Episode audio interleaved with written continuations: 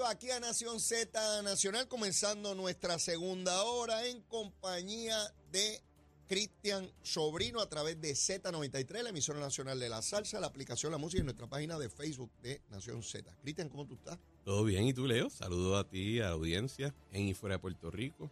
Oye, me decía fuera del aire que la pasaste muy bien en familia en el fin de semana. Sí, súper bien. Eh, tuve el jueves de Acción de Gracias con la familia. Ujú. Entonces el, el viernes me cogí un fin de semana larguito de playa Ajá. y ya Bueno, ayer- bueno el ambiente de Eh, playa, sí. eh, fíjate, estaba tranquilo. Sí. Y después ayer, como de costumbre los domingos, después de cierta hora me pongo a trabajar. Pues qué bueno, de igual manera, con la familia, bien chévere. Comentaba al comienzo del programa, Cristian, que eh, fui a buscar una maleta de Patricia que no había llegado.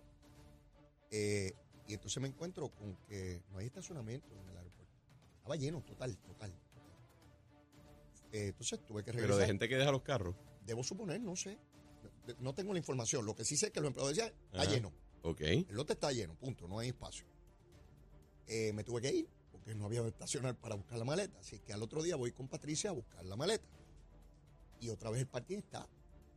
No, no se puede entrar. Ajá. Ella se baja a buscar la maleta y toda la cosa. Y entonces, pues, eh, estoy por llamar a Joel Pisa para que me explique cuál es la situación, porque ese, ese estacionamiento se hizo en los años 90, bajo Pedro Rosselló, igual que la torre de control. Pero eso no lo corre Aerostar. Bueno, a, a eso voy.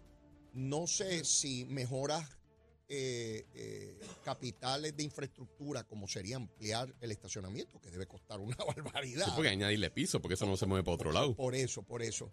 Eh, de hecho, yo no soy ingeniero, pero vi que hacia, hacia el frente se puede, se puede ampliar, ¿verdad? Bueno, por lo menos parece. Eh, eh, porque es insostenible que en nuestro principal aeropuerto, en, en épocas como esta, pues no haya estacionamiento. Tiene que haber estacionamiento. Sí, sí, ¿no? sí, sí. Eh, así que estoy por llamar a Joel Pizá para que me explique, porque probablemente ya eso está en, en planes, ¿no? Eh, la, la ampliación de- del estacionamiento. Pero si no, es urgente. O por lo menos quizás buscar algún lote cerca del, del aeropuerto, convertirlo en estacionamiento y poner un, una guagua de ferry. Un shuttle, un Sí, shuttle. un shuttle. Como, Sí, como ocurre en otras este, instalaciones. oye, de- de- o sea, en cuántos aeropuertos uno no llega que tienes que coger trenes, guaguitas, para que te lleven eh, a rehacer el check-in, o sea que así que no es nada fuera de lo común. Sí. Pero, pero yo diría que son problemas buenos de tener, ¿verdad? Yo creo que el riesgo que hemos tenido con el aeropuerto Luis Muñoz Marín, considerando que la población ha estado Bajando. disminuyendo eh, y que por mucho tiempo el sector turístico estaba enfrentando unos, unos retos, por ejemplo, cuando pasó el chikungunya, después cuando vino la pandemia, Sí. etcétera, pues uno pensaría que eventualmente el problema era que se perdiera tráfico en el ah, aeropuerto. Está rompiendo. Y ahora está rompiendo el récord, así que tener ese problema, pues dentro de todo es un buen problema para tener. Pero a mí no me sorprende porque creo que en la medida que ya más familias tienen gente en Estados Unidos, Mm. Antes, las personas, los puertorriqueños que se mudaban a los estados, Mm. típicamente regresaban en Navidad o en Acción de Gracias porque pues no tenían allá mucha comunidad, pero probablemente como pasa con muchas otras familias en Estados Unidos, Mm. tenemos personas que pues de acá salen para allá para, para Acción de Gracia o para Navidad y después vuelven, pues dejan el carro allí. Sí. Entonces, lo que tendría que hacer sentido es hacer un lote que sea para lo que dicen el long term parking. Ah, Esa es buena. Esa es buena. Y así, pues. Y probablemente con otro tipo de tarifa, porque no tiene que estar allí dentro, puede claro. estar más lejos, donde salga más barato. Fíjate, no, no había pensado en eso.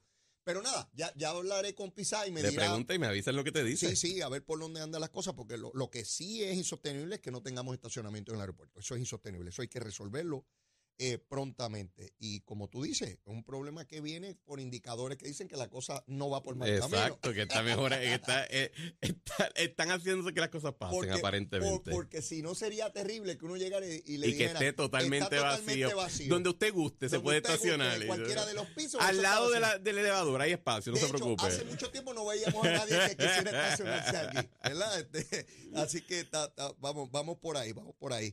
Mira, eh, nada, esta mañana cuando te comunicaba los temas que quería discutir contigo, pues hubo uno que surgió luego de esa primera comunicación y es Jesús Manuel en un videíto trililí, porque de verdad que trililí, flojísimo.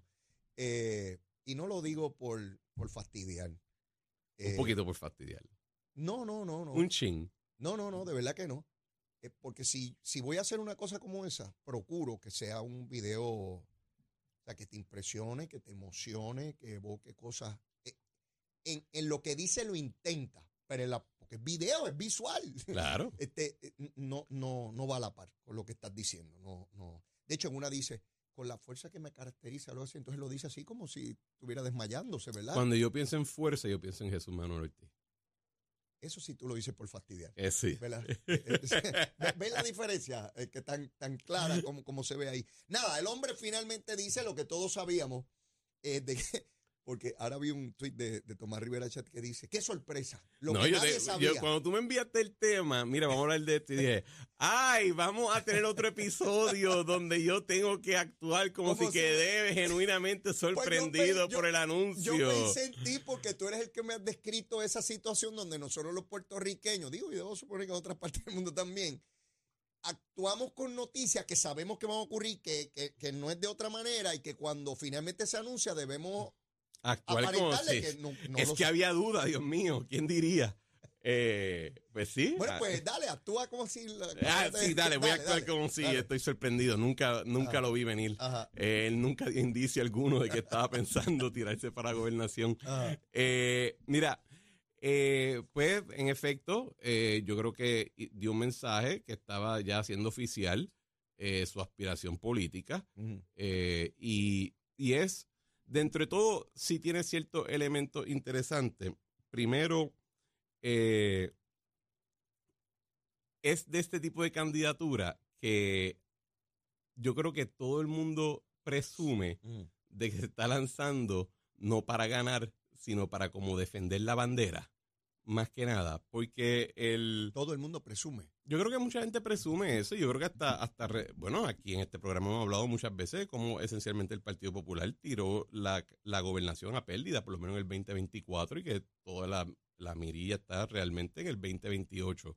Yo creo que eh, han, han sucedido eventos y ha habido cierto, cierto eh, auge Ajá. dentro de los mismos populares y pues quizá ahora están pensando, oye, fíjate, quizás podemos ganar en el 2024, quién sabe. Mm. Pero si tú notas, toda la atención por el último año y medio ha estado más enfocado en Pablo José corriendo para comisionado residente que para quien iba a correr Mm. para, para la gobernación.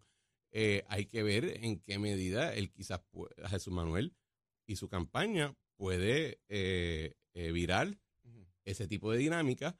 Y la pregunta esencialmente es, pues, ¿estás corriendo para gobernación para hacer qué exactamente? Sí. Porque yo estoy, de acu- a mí Jesús Manuel en lo personal me cae bien. Sí, Lo- siempre he encontrado una persona chévere y, y conociendo, ¿verdad? Su trasfondo en los medios, eh, también puedo apreciar que no obstante su rostro de buenacho, sabe cuchillar Sí. eh, en, lo- en los círculos de, de medios y de periódicos. Así que, ¿sabes? Esas cosas se, se, se respetan.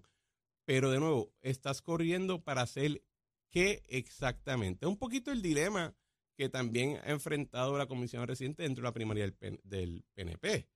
Eh, incluso el, la alianza, si tú ves, es casi, es- suena casi apolítico o antipolítico. Porque si tú preguntas qué exactamente lo que van a hacer es, pues vamos a ser honestos. Ay, yo no sabía que había un partido que estaba corriendo diciendo que va a mentir y a ser un villano. ¿Me entiendes lo que te digo? Que nadie, eh, contrario a quizá en otras épocas donde si ganaba el PNP, pues tú sabías que se van a promulgar estas políticas públicas o estas medidas y la gobernación va a ser diferente de esta manera y si va a ganar el popular, pues va a ser de esta otra manera. Aquí no hay, Ahora mismo en términos de la oposición al, al gobernador y al Partido Nuevo Progresista, no hay una agenda o no hay una, una serie de propuestas que tú puedas decir, ah, bueno, esto es algo que hay que debatir y ya, pues ya entiendo por qué te estás tirando de cabeza Sí. porque tienes que tienes esta pasión por implementar ABCDE. Eso no existe ahora mismo y se me hace difícil ver en qué medida lo van a, a desarrollar porque el mismo atrofio intelectual que le ha dado el Partido Popular en el tema de estatus le ha dado en muchos otros temas. Eh, no hay un no hay un proyecto. Me, me planteabas el paralelismo entre eh, la campaña de Jennifer y la alianza.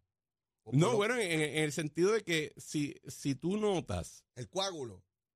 todas las campañas de oposición ahora mismo al gobernador, en Ah. términos de su reelección a gobernador. No, no tienen, no son campañas de sustancia todavía. No están prometiendo absolutamente nada, excepto yo soy más cool, o yo soy mejor, o yo soy más competente, o soy más inteligente, o, eh, pero es todo personal. No hay, nadie, ha, nadie ha trazado una un plan o una propuesta de trabajo que diga, mira, el gobernador está haciendo A, yo voy a hacer Z.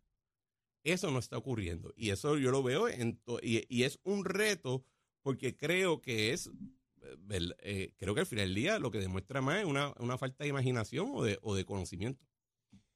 Inmediatamente hace el anuncio eh, Jesús Manuel, rápido, raudo y veloz. Zaragoza plantea y lo invita a debatir. Eh, señala en entrevistas ya temprano que Jesús Manuel no tiene las herramientas. Básicamente lo que anticipa es que sería un candidato muy débil frente al PNP. Y es una, es una movida interesante por parte de Zaragoza, porque bien temprano en el juego eh, pone a Jesús Manuel a tener que decidir si va o no a un foro como este. ¿Qué podría ocurrir allí? Bueno, uno puede estar en favor o en contra de las políticas que haya desarrollado Zaragoza, pero algo debe conocer sobre finanzas, sobre gobierno, eh, sobre la Junta. Eh. Eh, bueno, bueno, es que al compararlo con Jesús Manuel, ah, bueno, que yo no le escribo ningún conocimiento sobre nada de eso. O sea, yo, yo no veo a Jesús Manuel debatiendo con nadie nada sobre, digo, con, con conocimiento profundo sobre asuntos de sí, Sí, él no, está identificado como experto en nada. Por eso. Él es una persona pues que fue ayudante en DACO de, de, de, gobernador Alejandro García Padilla, después ayudante Y fue secretario de prensa, etcétera. Secretario de prensa y, y es legislador. Sí, él no tiene un tema como que es su, su área de, su bastión de conocimiento. ¿En qué es ducho? ¿En qué se le reconoce? ¿En qué se le distingue? ¿En qué sobresaliente? Absolutamente en nada. En ser cool en ser cool. A Zaragoza, pues tú le puedes escribir un conocimiento, ah, si ese conocimiento lo usó bien o mal, si la política que instrumentó, todo eso es parte de una discusión. Pero yo me temo que en un one on one, frente a Jesús Manuel, el desconocimiento de Jesús Manuel será altamente elocuente y eso no es bueno, porque entonces los populares van a decir, pero este es el que vamos a postular frente al PNP. Ay, fíjate, yo, no estoy, yo incluso si fuera del bando de Jesús Manuel, yo analizaría seriamente la posibilidad de utilizar un debate contra Zaragoza para propulsarte al revés. Yo, o sea, yo me acuerdo cuando en el 2016 se dio el primer debate entre Ricardo Rosselló y Pedro Pierluisi en Sistema TV. Eh, y todo el mundo juraba, ¿verdad? Porque como había esta campaña de, infantilizar a, Ricardo, todo el mundo juraba que se iba a hacer una escalpiza, o sea, porque Pedro Pierluisi siendo esencialmente congresista por casi ocho años, era una persona con una trayectoria profesional en el servicio público en el sector privado amplio y todo el mundo quería infantilizar a Ricardo. Y ese debate eh, tuvo un efecto dramático, porque como Ricardo vino preparado, hizo, un, hizo una muy buena comparecencia, se vio que estaba, que tenía dominio por lo menos discursivo sobre alguno que otro tema, pues sobresalió. Y yo creo que Jesús Manuel, y de nuevo, yo, si fueran a, a discutir y a debatir sobre cuáles son las mejores maneras de tener una, una práctica de CPA privado, pues estoy seguro que Zaragoza se come en vivo a casi todo el mundo. Ahora, en términos de gobierno, eh, ¿verdad? Eh, yo creo que habría una oportunidad para comérselo. Me, gusta tu análisis y lo compro, excepto por lo siguiente. Ok. Ciertamente, el candidato que es subestimado siempre tiene la posibilidad de dar este golpe que la gente diga, ah, cambió, cambió el juego. Tiene Jesús Manuel los atributos intelectuales de Ricardo Rosselló para lograr no, eso? No, no, no, para nada. No, y no estoy, no digo eso. Pues, y, y, lo, y digo que no, porque. Pues, o sea, porque prepararse no es, no es memorizarse cosas. Y tú sabes muy bien que no, no, es memorizarse. no, para ser justo, ¿verdad? Ricky es casi genio, tú sabes, en términos de IQ y eso, que tiene, tiene esa, eso no es una cuestión de que... Pues por eso te digo. Pero, pero no cre pero a la misma vez, es como que Ricky era conocido por su tremenda oratoria, ¿verdad? No, Así no. que hay maneras de que tú te puedes Claro. preparar y si tú tienes una idea general hacia dónde quieres llevar ciertas discusiones, acuérdate, nunca permitas que la pregunta se ponga se, se, se interponga entre, entre tú y tu contestación. Mm, mm, La pregunta es un pie forzado para tú arrancar con tu propuesta. mm. Y ese es el debate one-on-one. Pues yo no veo por qué Jesús Manuel no podría hacer lo mismo, claro, a menos que, que no tengan perra idea de qué hablar. Pero esos otros 20 pesos. Yo, yo estoy de acuerdo contigo. eh, no tengo el debate ahora. Me preparo. Hay unos temas puntuales que a mi juicio son importantes que yo proyecte allá afuera para que la gente me vea en una dimensión distinta en la cual no lo han visto. Porque lleva siete años en la legislatura, ¿sabes? Y en siete años... Lo- que se tuvo que haber pegado por osmosis, este, mínimo. Bueno, dice un letrero en una universidad en Europa, lo que Natura no da, Salamanca Salamanca no no presta. presta. Este, ¿verdad? Y si tú te la vas a jugar y tú dices, pues yo me voy a preparar bien ducho en estos temas y voy a estudiar, a estudiar, no a memorizar, a estudiar, a entender la problemática. De manera que tú te pares en ese podio y la gente diga, ay, yo no sabía que Jesús Uh, esto es otra cosa. Él tiene la posibilidad de aceptar ese reto Claro. o decir, si él se siente al frente o cree que está al frente, decir, no, no, no, yo no voy a debatir. ¿Qué es lo que hace Jennifer? Fíjate que Jennifer, sin nadie proponer debate en el PNP, porque nadie había propuesto debate de ningún tipo, ella dijo que ella no debatía con compañeros de partido. Cerrando la puerta de inmediato, que ya rayos, si me llevan para allá, ya no puedo decir, ah, que trae fondos federales. No, ahí tiene que explicar cosas de gobierno que ella no entiende. Yo sé que ella no entiende. ¿Sabes? No, no, no te rías. Yo, yo lo sé, yo la conozco desde que era chiquitita. Este, yo sé lo que domina y lo que no domina. Ella domina la cosa histriónica de bravo, y soy brava y que soy pero la, la, la sustancia, este, nada que ver. Y entonces, frente a un debate con Pedro Pierluisi, que, que se conoce ese gobierno de arrabo a cabo, este, no solamente por su capacidad, que está metido dentro de él tomando las decisiones fundamentales.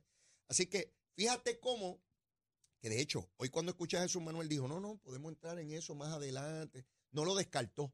Hace unas semanas atrás descartaba ir a debates con, con, con Zaragoza. Así que todo eso está sobre la mesa, porque hay que ver cómo se mueven los numeritos. Este, este, Oye, Cristian. pero al final del día, ¿verdad? Yo, en mi muy humilde pensar, humilde, humilde. los debates los montan los diferentes medios. Ah, claro, sí. Y te llaman y dicen, ¿vienes al debate sí o no? Mm. Y si dices que no, pues el otro, el- la, la otra parte tiene una ficha para eh, atacarte y decir, mira, fulano no quiere debatir. Y si dices que sí, pues te prepara. Yo no, yo, yo no entiendo Mm. cómo es que alguien, cualquier candidato dentro del Partido Popular se siente que está en una posición donde puede, donde se puede dar el lujo de evitar escenarios o eventos donde posiblemente primero tiene la, la atención cautiva del, del público o de los medios, etcétera, y segundo que pueda quizás sobresalir. Estás corriendo para gobernador de Puerto Rico Mm. y yo a veces he, criti- yo he criticado la dinámica de los debates en la general en Puerto Rico porque lo encuentro un poquito chiste. O sea, poner los candidatos que tienen oportunidad genuina a ganar a compartir tiempo y tarima con personas que obviamente... con Eliezer. con Bueno, por ejemplo, eh, entre otros, porque no sería, sería injusto decir que es el único, ¿verdad? Yo creo que es una pérdida de tiempo. Y si tú ves, típicamente miren en un circo.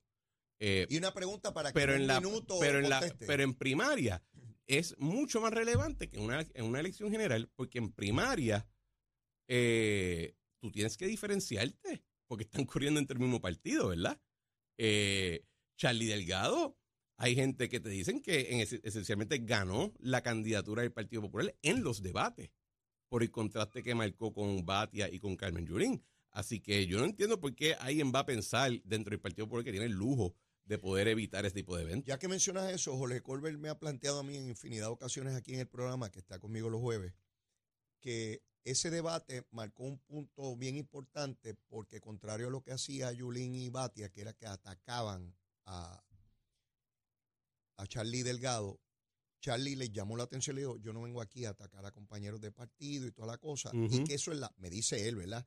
En la base del Partido Popular, eso marcó un contraste enorme. De, no creo que para que eh, Yulín llegara a tercera, ¿verdad? Porque yo creo que eso... No, yo creo que otro- se encargó solita de por esa eso, parte. eso otras cosas. Pero, por ejemplo, de Batia, que era el que aparecía supuestamente al frente en las encuestas, ¿no? Con más de un 50%, tres meses antes de las elecciones, perdóname, tres meses antes de la primaria. El Nuevo Día publica una encuesta donde Batia está sembrado, que en tres, tres meses está ahí la, la primaria, en tres meses, y el hombre pierde estrepitosamente frente a Charlie Delgado Altieri. ¿Estaba mal la primaria o cambió el electorado de, en, tres meses? O, o quizás la gente vio el debate y se recordó lo mal que les caía, ¿verdad? Eh, eh, yo siempre he dicho que, que, yo le tengo respeto a cualquier persona que se ponga en una papeleta, porque no es lo mismo. Eh, tiene que ser, tiene que tener un impacto increíble tener.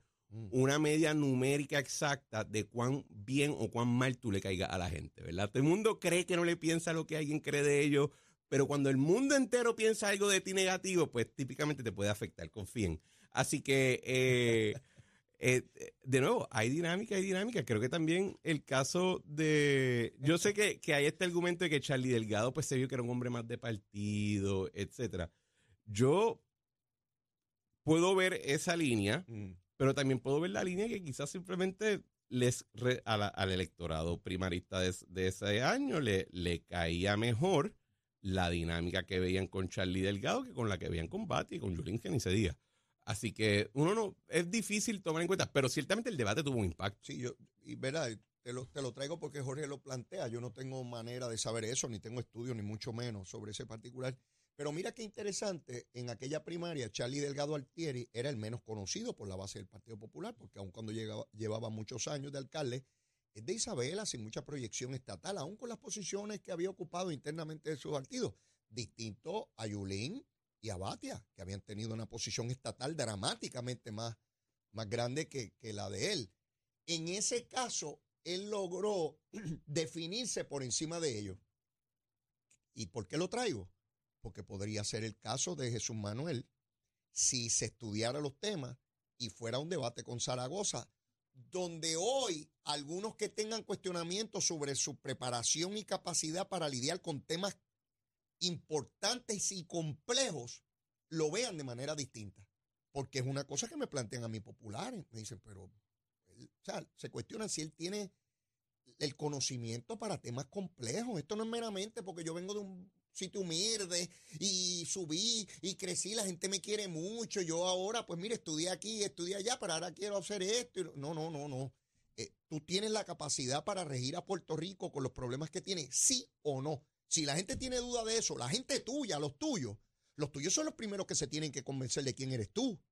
Porque esos son los que te provocan eh, eh, la guardia pretoriana. Tu gente, cuando van al supermercado, a la barbería, a la iglesia, hablan de ti como candidato. Ese es el mío por esto, esto, esto y esto. Más allá de los anuncios, tu gente. Pero si tu gente se para, como me hacen a mí, dice, ay, Leo, es que con los dos candidatos. Que bueno, y sin hablar de, ¿verdad? El, círculo del cual se recauda eh, donativos de campaña. Ah, los chavitos, vamos a los chavitos.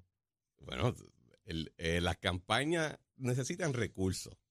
No solamente talento, necesitan recursos para desplegar ese talento. Para que un candidato vaya de un pueblo a otro, tiene que ir un vehículo que usa gasolina y, hay que pagar. Y, hay que pagar la gasolina y que de vez en cuando pagar la goma y eh, todo lo anterior, ¿verdad? Así que recursos son importantes. El círculo de, donantes en Puerto Rico no es el más amplio mm. del, de la, bajo la bandera americana, ¿verdad? Típicamente hay... Eh, son hasta repeat offenders. Son una. sí, son la misma eh, gente. Son la misma gente, ¿verdad? Y esa gente, y esa gente muchas veces eh, tienen, eh, especialmente ahora que nuestra clase empresarial es un poquito changuita, ¿verdad? Eh, tiene, quiere ver a alguien que no les vaya a quebrar su negocio haciendo un desastre de gobernador, ¿verdad? Así que tienes que también desplegar cierta capacidad y, cierto, y, cierta competencia básica para por lo menos poder recaudar dinero. Porque lo contrario, lo que se empieza a regar es que, mira, este tipo es un caballo chongo. Y eso es, parte de la dinámica. Tiene que, es, de nuevo, ser cool no es suficiente. Ser buena gente no es suficiente. Es bien importante. Si tú no tienes carisma, estás chavado. Tú puedes ser la persona más competente y más inteligente del mundo.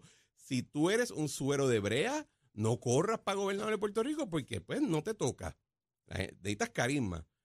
Pero Carisma solamente no te va a, empujar a, la victoria, ¿verdad? Bueno, y, el efecto uno lo ve, eh, por ejemplo, en la, en la campaña entre Alejandro García Padilla y Luis Fortuño. Mm. Si tú veías las condiciones de las cuales venía Luis Fortuño, cómo eran sus números al principio de la campaña. Era catastróficamente malo. Era una cosa horrible. Y Alejandro García Padilla, que, tenía, que tiene el día de hoy carisma, ¿por qué es que apenas gana? Porque perdió la ventaja porque la gente empezó a dudar su competencia. Y me aseguran a mí montones de líderes del Partido Popular que si dura una semanita más la campaña, sí, pero no fue, pero no fue una semana, pero fue el día que fue, es lo que, hay. Exacto no se gana la elección ni el día antes ni, el día después. Exacto, se gana el día de las elecciones, correcto. Eh, y, yo quiero que pasemos ese tema porque me parece importante y lo voy a iniciar antes de que vayamos a la pausa. Y es este asunto de la alianza, del coágulo, como yo le llamo. Porque veo a líderes estadistas, algunos, no muchos, en esta cosa de que no van para ningún lado y no van a ganar. y hablarle así al electorado, yo creo que es un grave error. Porque el elector entonces entiende que da igual ir a votar o no votar, da igual votar aquí o votar allá. Y desde mediados del siglo XX no había un movimiento estadista que pudiese aglutinar y que demostrara empíricamente fuerza como lo logró en la elección pasada. Tanto en Victoria Ciudadana como en el PIB. Son dos partidos independentistas donde el 99.9% de su líderes son independentistas y algunos socialistas y en contra del capitalismo. En esta ocasión, yo pienso que el movimiento estadista tiene que hacer algo con el Partido Popular similar a lo que hizo Rafael Hernández Colón con la izquierda de Puerto Rico. sí, lo, que hablamos la última vez. Sí, fue allá y logró la coalición de unión permanente. ¿Cómo rayo un Partido Popular que está en una debilidad institucional de esta naturaleza donde probablemente lo que radiquen sean cinco o cuatro legisladores por acumulación, eh, diciéndole a todo el mundo lo débil que están, es importante que ese movimiento estadista hable de la urgencia, de la necesidad de ese voto estadolibrista o popular que votó por la estadidad, votar por el PNP. De lo contrario, ese elector pensará, da igual quedarme en casa, da igual votar por el Partido Popular, cuando esa no es la realidad. Y aquí eh, podemos, yo escucho a algunos insultar a los de Victoria Ciudadana y a los del PIB, como si con eso se lograra algo electoralmente. No se logra nada. O sea, yo, me pregunto, ajá. Si fuera por insultar. métele cuatro insultos más. ¿Y qué rayo lograste? Nada, nada. Esto no es emocional, esto es racional. No es un ejercicio de testosterona, es un ejercicio de neuronas. ¿Cómo se ganan elecciones? Con votos. ¿Cómo atraigo votos? No es insultando a los populares, no es diciéndole que son unos colonialistas, porque si me insulta, eh, este, Cristian, yo no voy para donde tú me digas. Correcto. ¿Cómo tú logras un mensaje donde tú logres convencer a ese elector estadolibrista que ha votado popular toda su vida, pero cree en la unión permanente con los Estados Unidos de verdad, que votó con la estadidad? ¿Cómo tú lo convences que esta elección es importante y probablemente decisiva en cuanto al curso se refiere de estatus. ¿Empezamos ahora o después de la pausa? Vamos a empezarlo después de la pausa porque me temo que te vas a Que me voy a ir por la, por la, línea. Dale. ¿Pero dónde lo vamos a escuchar? Aquí, aquí es que lo escuchamos y viene después del almuerzo, porque primero es el almuerzo, ya tenemos hambre y después viene la explicación en Z93. Llévatela, chero.